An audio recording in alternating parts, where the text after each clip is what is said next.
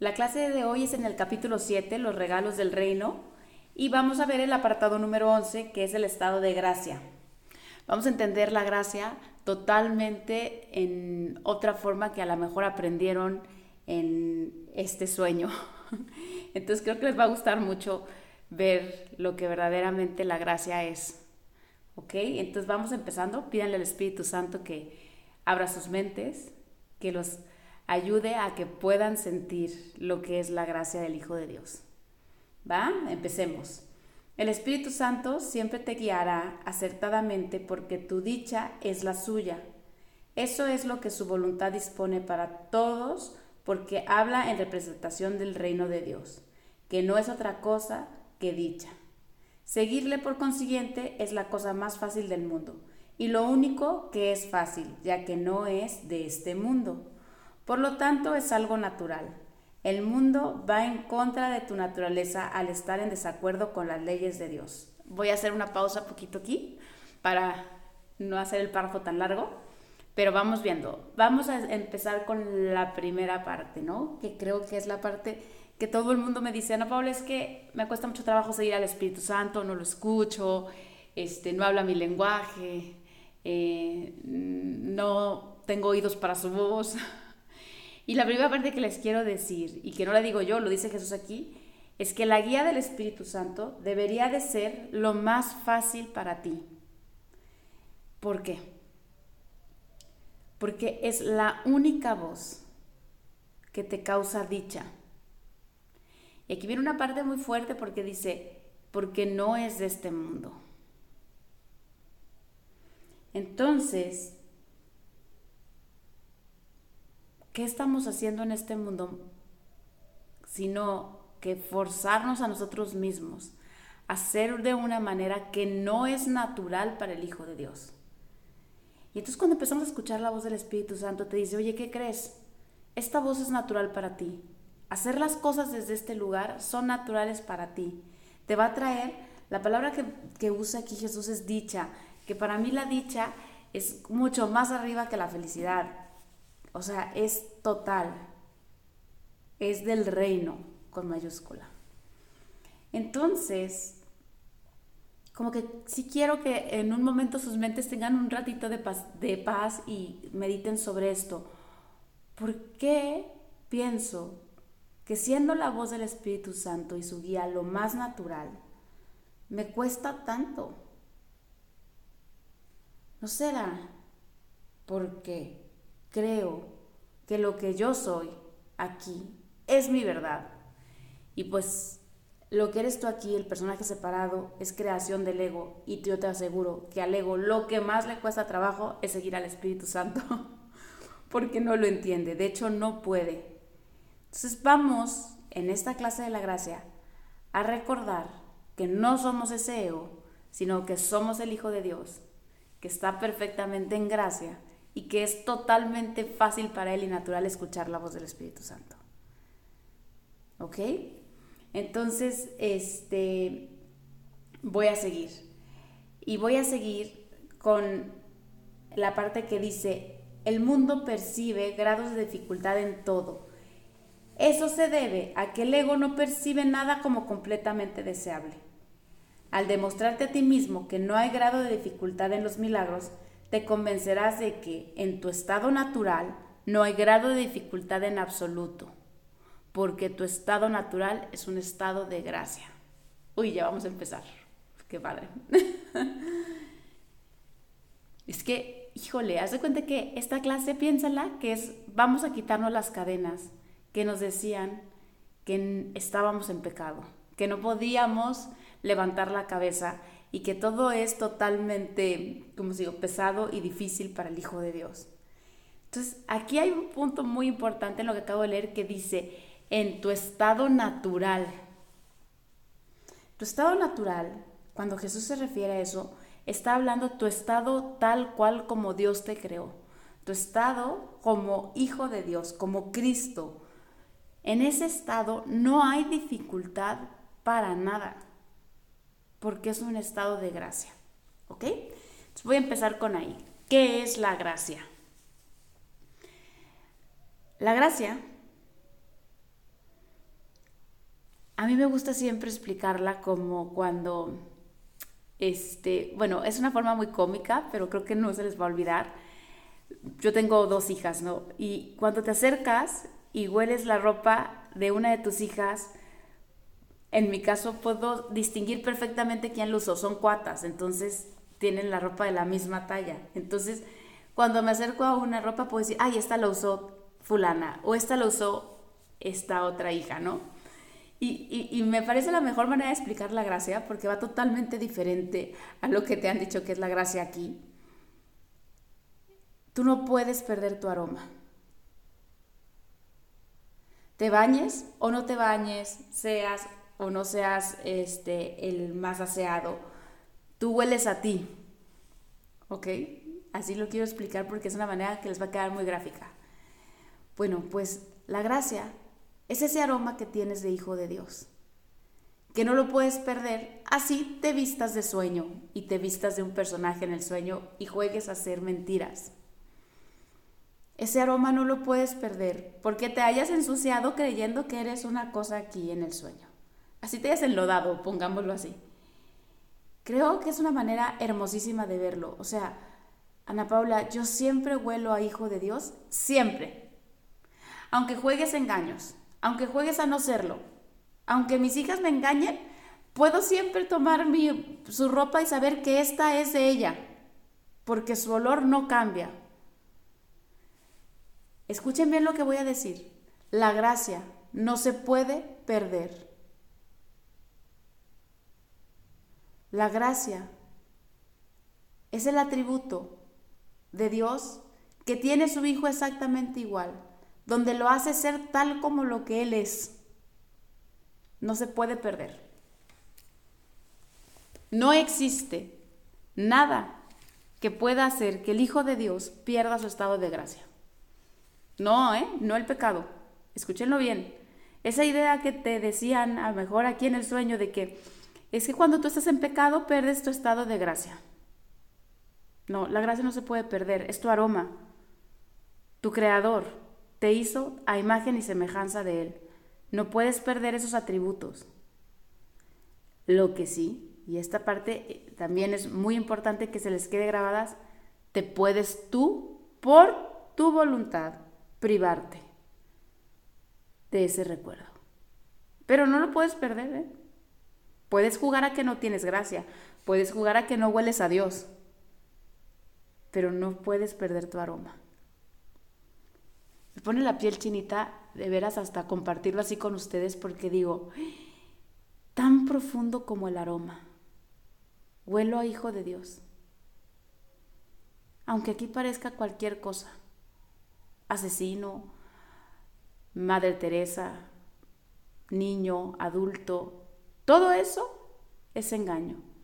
Si yo cierro mis ojos, olería al Hijo de Dios. Si no usara mi percepción, lo único que vería es la gracia, tal como Dios me creó, con la visión. ¿Ok? Entonces, tu estado natural es ese estado de gracia. Y como les digo, la gracia no se puede perder. Tú puedes jugar a que la pierdes, pero no se puede perder. En el número 2 dice, la gracia es el estado natural de todos los hijos de Dios. Así como cuando sale el bebé recién nacido y huele a bebé, ese, el estado natural, que todavía no le han puesto ropa, que todavía no le han puesto pasado, historias, creencias, vidas, imaginaciones, ilusiones, nada. Ese estado natural en el cual, tal cual como Dios te creó, eso es la gracia. Qué padre, ¿no? Saber que eso, la gracia es como asegurar que no te puedes perder, que no puedes perder tu luz. Esa luz siempre está contigo. Te podrás poner un saco que se llama cuero, cuerpo y fingir que no brillas, pero ahí está. En cuanto tú decidas quitar todo lo que has puesto de barreras para no verlo, saldría otra vez ese estado luminoso de paz, de amor, de uno con Dios idéntico tal como Él te creó. Dice, voy a leer esta parte porque vamos a ir entendiendo por qué nos sentimos así aquí, ¿no? Cuando no estás en estado de gracia, estás fuera de tu medio ambiente y por lo tanto no te desenvuelves bien. Me gusta la palabra que usa Jesús de no te desenvuelves bien. Sí, pues saquemos un pez del agua y vamos a ver cómo se desenvuelve. Bueno, escúchame bien. Saquemos al Hijo de Dios del cielo y vamos a ver cómo se desenvuelve. Todo le cuesta trabajo. Para que respiren profundo cuando lleguen a esta parte de la clase y digan, ya entiendo por qué me cuesta tanto trabajo. A todos nos cuesta trabajo estar aquí. Piensa, pez fuera del agua y órale, desenvuélvete. No hay manera.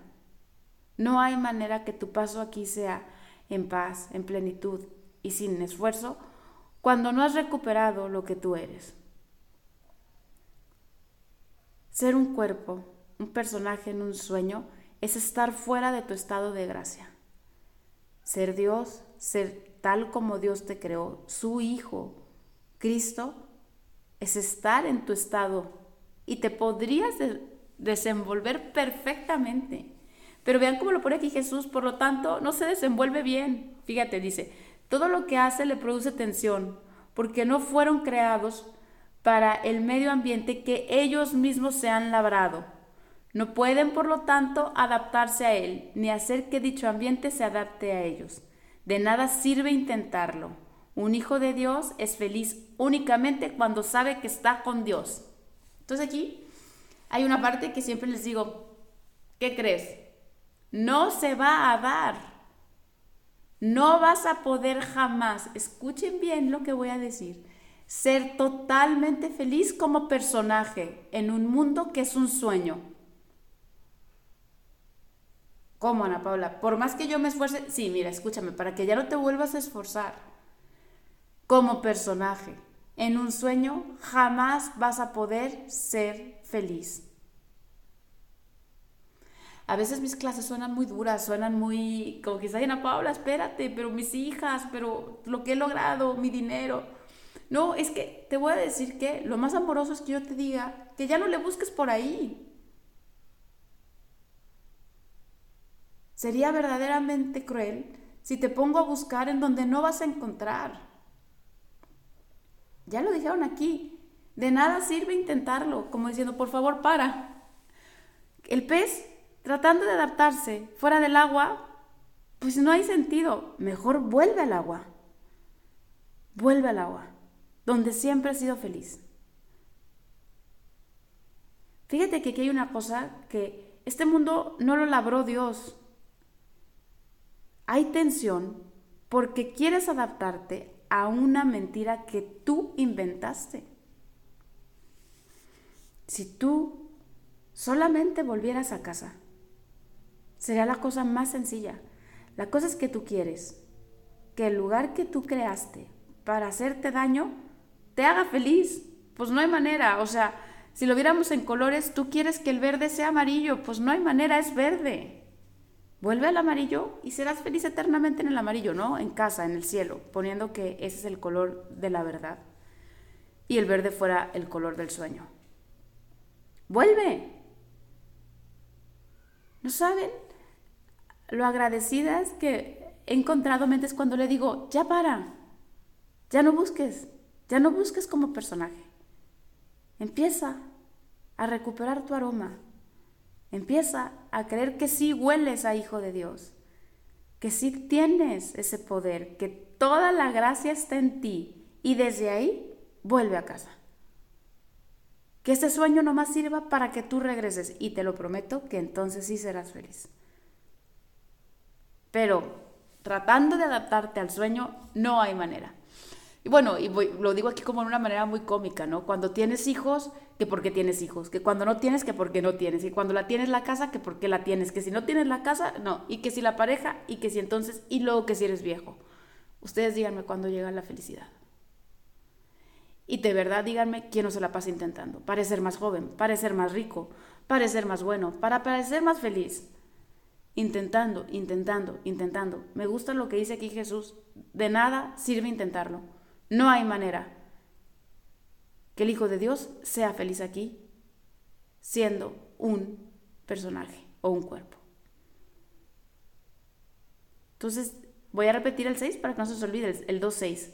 Un hijo de Dios es feliz únicamente cuando sabe que está con Dios. Un pez es solamente feliz en el agua. Ahí, ¿no? Es, ese es el único medio ambiente en el que él no sufre tensión porque ahí es donde le corresponde estar. Es algo natural, es suave, es perfecto. No como este mundo, ¿verdad? Es también el único medio ambiente que es digno de él, porque su valía está más allá de cualquier cosa que él pueda inventar. Híjole, esta parte es de las que más me gusta. Si verdaderamente te amas, no seas un personaje. Por quien tú eres, hijo de Dios, el hijo del que manda aquí, vuelve, porque nada aquí es digno de ti. Nada. Imagínate Imagínate lo que estoy diciendo, nada es digno de ti. Es un, medio, es un medio ambiente que no es digno para ti. Es como cuando dicen, ay, esa persona no vive en dignidad, ¿no? Vea, que se bañe, que se arregle, que no sé qué, que se acuerde que es una persona. Ah, bueno, pues yo les debo decir lo mismo. Vagar en un mundo que está hecho para sufrir no es digno de un hijo de Dios. Si tú hueles a Dios, tu aroma es el mismo que el de tu Padre. ¿Qué haces aquí? Pagando como personaje, olvidándote, privándote de esa gracia, de ese aroma, diciendo, no, no huelo a eso, de verdad yo huelo a otra cosa. Piénsalo. ¿No es muchísimo más amoroso que alguien te diga, para y vuelve a donde siempre has sido feliz? Por supuesto que es lo más amoroso. Sería yo muy cruel si te digo que aquí puedes encontrar lo que no estás hecho para encontrar aquí. ¿Sabes? Tu casa es el cielo, tu felicidad es en Dios. Y vamos a leer el 3, que a mí me gusta leerlo en pausa y ir siendo honestos, ¿no? Dice, examina el reino que fabricaste y juzga su valor imparcialmente. Vamos a la primera pregunta como si estuviéramos en un examen, ¿no? ¿Es acaso digno de ser la morada de una criatura de Dios? Contesten, este, este mundo en el que estás aquí, tu vida, que crees que esta es, ¿es acaso digna de ser la morada de una criatura de Dios? Yo les respondo, en mi caso sería no. Ah, ok, primer no, ¿eh? Vamos al siguiente. ¿Protege tal mundo su paz e irradia amor sobre esa criatura? No, tampoco, porque ¿cuántas veces has sufrido aquí, no?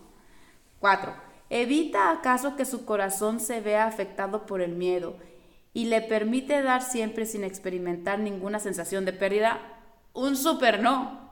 Cada vez que doy siento que pierdo y por supuesto que no evita el sufrimiento. Este mundo, ¿va? Le enseña que esa forma de dar es su dicha y que Dios mismo le agradece lo que da. No. Las cuatro preguntas se han contestado como no. Ese no puede ser el lugar donde el Hijo de Dios sea feliz.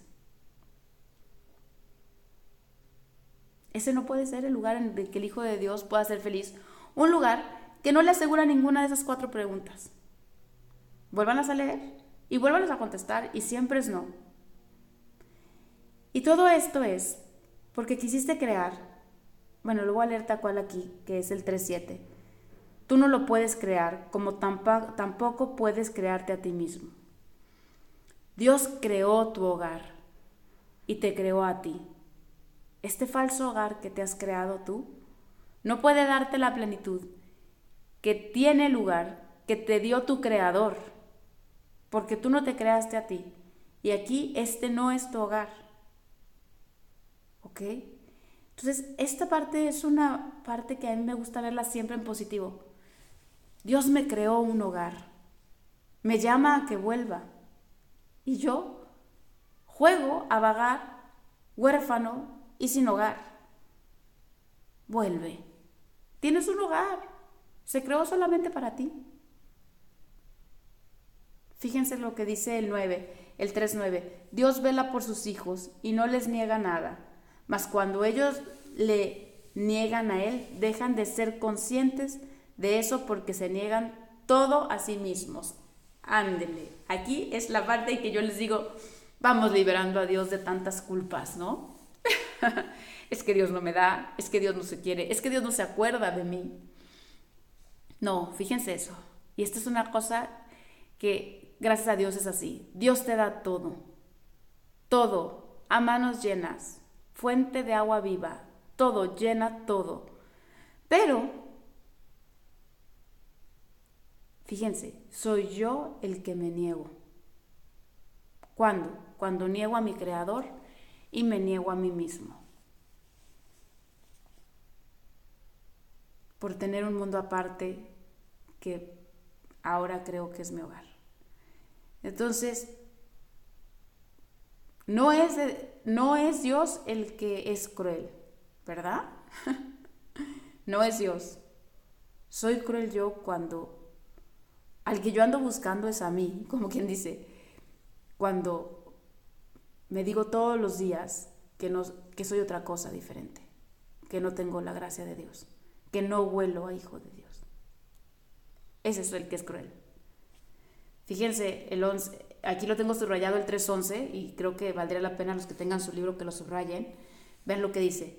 Tú que podrías estar dando el amor de Dios a todo lo que ves, a todo lo que tocas y a todo lo que recuerdas, estás literalmente negándote el cielo a ti mismo.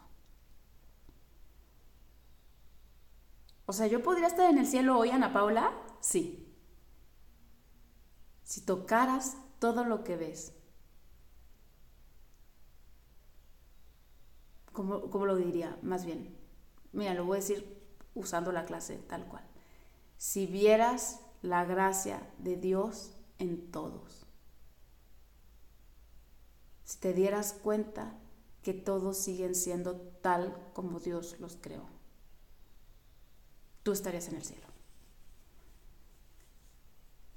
Pero todo lo que ves, todo lo que tocas y todo lo que recuerdas, lo tocas con escasez, con pérdida, con ilusión. Por supuesto que se te olvidó que tú tienes la gracia de Dios. Voy a, a usar mis palabras, pero ¿para qué, verdad? Si tengo las de Jesús. Fíjate, te exhorto a recordar que te he escogido a ti para que les enseñes al reino lo que es el reino. Fíjate, escogido por Jesús, escogido por Dios, para que les digas a todos, ustedes están en gracia, tienen casa, no son extraños aquí, tienen su hogar. En otras palabras, y en mis palabras, y de verdad créanme que lo uso muchísimo, tú hueles a Dios tú hueles al Hijo de Dios. Me quieres enseñar la cara de que eres mi amiga, mi esposo, mi hija, pero yo me acuerdo que tú hueles a Dios. Puedo ver la gracia en ti. No saben lo liberador que es ver la gracia, libre de pecado, libre de sueño, libre de ilusión. Es, cuando, es como la sensación del pescado cuando vuelve a respirar dentro del agua. Así, tal cual. Te escogió a ti, Jesús, para que le devuelvas el reino al reino, para que tú recuerdes que eres el reino. Y dice, esta lección no admite excepciones, porque la falta de excepciones es la lección en sí. O sea, ¿qué quiere decir aquí? Que a todo, a todo lo que ves, tienes que enseñarle el reino a todo, ¿eh? sin excepciones, para que entonces tú puedas darte cuenta y tomar conciencia del reino. De verdad, vean qué lindo lo que dice, cada hijo que regresa al reino con esta lección en su corazón ha sanado a la filiación, o sea, ha sanado a todos y ha dado gracias a Dios. Todo aquel que aprende esta lección se convierte en el maestro perfecto porque ha aprendido del Espíritu Santo. Totalmente sí. Esos maestros son los que quiere Jesús los que se dan cuenta que todo huele a Dios y que todo está en estado de gracia y que jamás ha sido tocado por un sueño de escasez. Aquí hay un punto que me dicen, es que no, Paula, pero estás aquí y estoy en una reunión de amigas y no estoy en el cielo. El cielo es un estado de paz y plenitud. No es un lugar en las nubes, ¿eh? Por favor, espero que ya no crean eso. Entonces tú podrías estar en un estado de paz y plenitud, perfectamente amoroso, reconociéndote y reconociendo a los otros. Esta parte que voy a leer el 5 es para mí de esos párrafos que ese que estaba hincado pensando que no olía a Dios, ahora se ha puesto de pie y le enseña a sus hermanos lo que puede hacer una mente que sabe que está en estado de gracia. ¿Va? Oigan, lo, lo voy a leer despacio, dice, cuando una mente contiene solamente luz, conoce solamente la luz, su propia luminiscencia alumbra todo en su derredor y se extiende hasta la penumbra de otras mentes y las transforma en majestad. La majestad de Dios se encuentra en ellas para que la reconozcas, la aprecies y la conozcas. Ahí voy a parar. Esa es la mente de Jesús. Esa es tu mente cuando decides escuchar la guía del Espíritu Santo y actuar desde tu estado natural, tu estado de gracia.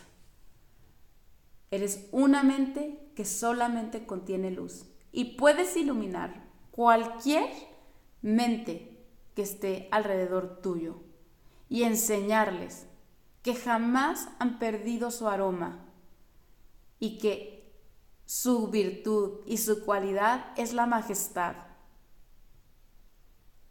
Para mí, se los voy a poner en otro ejemplo, que es el que me gusta ver, es como decirle al hijo pródigo, deja de comer de los puercos. Tú Eres el hijo del Padre que está esperándote en su casa. Levántate. Recuerda tu majestad. No naciste para comer de los puercos. Ponte de pie. Verdaderamente sería ponte de pie, santo Hijo de Dios. Porque tu aroma es el único aroma que existe. Nunca ha existido otro. Tu gracia es el único estado que existe. Escuchen lo que estoy diciendo. Nunca ha existido otro estado. Nunca existió un estado de pecado y de soledad, o de sufrimiento y dolor. Híjole, imagínate encontrarte con un maestro así. Yo creo que esa era la sensación de ver a Jesús. Encontrarte con alguien que verdaderamente estaba en conexión con su gracia y con el amor del Padre y que a todas las mentes que tocaba les daba majestad. Esto lo podía hacer Jesús ¿por qué? Porque había reclamado su herencia, la herencia que le correspondía, el cielo, el reino. Dice, la manera de aceptar tu herencia es reconociendo la majestad de Dios en tu hermano. Tal cual. Voy a seguir con el ejemplo de Jesús. ¿Cómo iba Jesús poder reclamar o reconocer su herencia? Reconociendo esa majestad de Dios en todos, en todos. El aroma, la gracia, en todo lo que veo. Hay una lección que en la parte que hice las lecciones del Espíritu Santo que dice, para tener, da todo a todos. La voy a usar ahorita porque es exactamente eso. Para tú tener ese estado de gracia y ese recuerdo en tu mente, empieza a dar gracia a todos. Que todos para ti huelan a Dios. En la clase de la semana pasada me ponían el ejemplo de que alguien había visto en el noticiero este, e, en alguna parte del mundo a un tanque que había pasado por encima de una persona. Y entonces se me quedado muy impactada como de decirme, híjole Ana Paula, es que eso qué, o sea, pasó por encima de la persona, o sea, la mató. Y muy impresionada, ¿no? Ok. Es muy fácil que yo te dijera, ay, hay que ver como hijo de Dios a la persona que atropelló el tanque. Pero tú serías capaz de regresarle su aroma de gracia, su perfección y su herencia al que iba manejando el tanque. Porque ese es el calibre de maestros que Jesús está buscando. ¿eh? Los que no ven grados en las ilusiones, como lo leíamos al principio, sino que ve que no hay grados en los milagros, en las expresiones de amor del Hijo de Dios. Tú podías oler el Hijo de Dios en el que va manejando el tanque. Tú quieres tu herencia, tienes que darle gracia a todos. Es un buen ejemplo porque es muy fácil cuando alguien es bueno o, refleja santidad muy bien en este sueño, pero cuando vemos algo que no, verdaderamente nuestra mente podría parecer que dijera, no quiero que huela a hijo de Dios. Pero si Él no huele a hijo de Dios, tú no vas a oler jamás a hijo de Dios. En otras palabras, como que lo que me gusta decirlo es, quítale el pecado a todos, a todos, el pecado del tanque, el pecado de no haber sido una buena madre, el pecado de no ser el esposo que esperas, quítale y regrésales el aroma a Dios, al aroma de ser el hijo de Dios, porque ¿qué creen? Fíjense, lo voy a leer tal cual aquí. Dios solo da de manera equitativa. Si reconoces su don en cualquiera, habrás reconocido lo que Él te ha dado a ti. Nada es más fácil de reconocer que la verdad, ya que es un reconocimiento inmediato, inequívoco y natural. Te has enseñado a ti mismo a no reconocerla y esto ha sido muy difícil para ti. O sea, ver que el Señor del tanque, verle su pecado, ha sido muy difícil para ti, no es natural en el Hijo de Dios. Lo natural sería que cuando veas esa escena en el noticiero, tú puedas decir, esa escena no habla de Él, porque Él es el Hijo de Dios y está en perfecto estado de gracia. Yo sé que ahorita puede ser que muchas mentes estén explotando y me digan, Ana Paula, pero ¿cómo? Bueno, yo te estoy diciendo que este es el camino para que tú recuerdes que eres el Hijo de Dios. No se trata de lo bueno o lo malo en el sueño. Este es el camino para que vuelvas a experimentar tu estado natural, tu estado de gracia. Ese es el camino. Ese da cielo, o más bien, da reino a todos, a cada una de las personas que ves. Dales todo, todo todo. Ahora voy a leer la parte que sigue que dice, al hallarte fuera de tu ambiente natural, es muy posible que te preguntes, ¿qué es la verdad? Totalmente sí, ¿eh? vamos a leerlo. Todo, toda vez que la verdad es el medio ambiente por el cual y para el cual fuiste creado. No te conoces a ti mismo porque no conoces a tu creador. Ahí me voy a parar un poquito y dice, este, sí, totalmente sí, totalmente sí es la parte que les quiero decir de, es muy difícil encontrar la verdad aquí porque todavía no me conozco y tampoco conozco a Dios, pero les prometo que Dios te conoce y la verdad no está perdida. La única cosa que te pide Dios es conoce a tus hermanos. Conócelos bien, conócelos, para que entonces puedas conocerme a mí.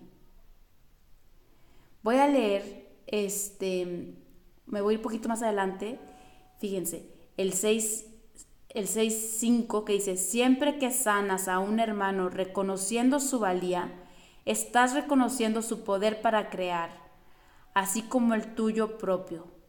Él no puede haber perdido lo que tú reconoces en Él y tú no puedes sino poseer la gloria que ves en Él. Él es un co-creador con Dios al igual que tú. Niega su poder creativo y estarás negando el tuyo y el, y el de Dios que te creó. Entonces aquí está el camino para volver a casa. Tengo que reconocer la gracia en todos mis hermanos, en todas las partes de la afiliación para que entonces pueda yo darme cuenta que este que está enfrente, mi hermano, juntos hacemos el reino, somos co-creadores con Dios. O sea, tú no puedes tener el reino sin tu hermano, es la parte y sin Dios. Como te quisiste hacer aquí tu mundo aparte y por eso no te funciona. Necesitas todas las partes que separaste, unirlas para entonces ahora sí crear y poseer la gloria de Dios juntos en el reino. Eso es la verdad. Tú creas el reino de Dios junto con tu hermano y con Dios. Porque ustedes son el reino, nosotros somos el reino así. Ahora voy a leer la parte de es el 7, donde no lo voy a leer completo, vale la pena, dice. No puedes negar parte de la verdad. No conoces tus creaciones porque no conoces a su creador. O sea, no te conoces a ti mismo, tal cual. No te conoces a ti mismo porque no conoces el tuyo. ¿Se te olvidó quién te creó? Tú piensas que eres tú tu creador. Se te olvidó que Dios te creó y te has olvidado que lo conoces, ¿va? Tus creaciones no pueden establecer tu realidad tal como tú tampoco puedes establecer la de Dios. Pero sí puedes conocer tu realidad y la de Dios. Al ser se le conoce mediante el acto de compartir. Esta parte es la parte que no que no quiero que olviden nunca. Dios se conoce porque se compartió en su hijo. Y su hijo habla de él. Bueno, así es. Yo me conozco porque me comparto en mis hermanos y ellos hablan de mí y entonces sé quién soy. Es la extensión de Dios la que hace que Dios se conozca. Es la extensión del Hijo de Dios la que hace que Él recuerde quién es. Entonces, que, como en resumen sería, ¿qué tendría yo que estar haciendo, Ana Paula? Comparte con todos tu gracia. Dales a todos lo que es de ellos para que entonces tú puedas tenerlo, tal como les decía con Jesús. Jesús a todos les daba reino, a todos. Tú tendrías que hacer lo mismo para que entonces sepas que tú eres el reino. Y entonces, bueno, voy a leer el 7.10 para terminar la clase que dice, el reino de Dios incluye a todos sus hijos y a los hijos de estos, que son tan semejantes a los hijos como estos son semejantes al Padre. Conoce entonces a los hijos de Dios y habrás conocido a toda la creación. ¿Dónde están los hijos de Dios? Aquí en el sueño parecen estar ocultos, pero si tú usas tu visión y les quitas el personaje, el pasado, las creencias y los juicios, solamente van a quedar atrás de eso el Hijo de Dios. Ahí está, listo para que tú puedas verlo. Por favor, no seas cruel. Tu estado natural es el estado de gracia, es donde tú tienes que estar. No, no estás en un estado perdido sin aire como un pescado fuera del agua. No se les olvide, como se los dije, es una manera muy fácil de recordarlo, que tú siempre hueles a lo que eres, el Hijo de Dios. Esa es la gracia, no se puede perder. No hay manera que un hijo de Dios deje de ser el Hijo de Dios. Tú eres el único que lo puedes negar. Vamos a cerrar con la frase que creo que es la que más significa esto, lo que hemos visto que dice, tu estado natural es el estado de gracia. Y me salto a la otra que dice, tú podrías estar dando amor de Dios a todo lo que ves, a todo lo que tocas y a todo lo que recuerdas. No reconocer que tú eres el Hijo de Dios y no reconocer la gracia en ti hace que te niegues a compartir el amor de Dios y por lo tanto que lo sientas tan lejano de ti. Sé esa mente que toca a todos con la luz de y la, luz y la sabiduría de haber recordado quién es. Sé ese que devuelve la majestad al Hijo de Dios. ¿Lo saben? En mis palabras, lo delicioso que es el olor al Hijo de Dios. Es un olor al que te podrías hacer adicto, porque es el olor más familiar. Y lo extrañas, ¿eh? Es como cuando la mamá le manda al campamento al hijo la sudadera con el olor de la mamá. Así, así, así extrañas tu olor. Tú hueles a hijo de Dios y eso no se puede perder. Nunca lo olvides, porque de esto depende que tú puedas recuperar tu herencia.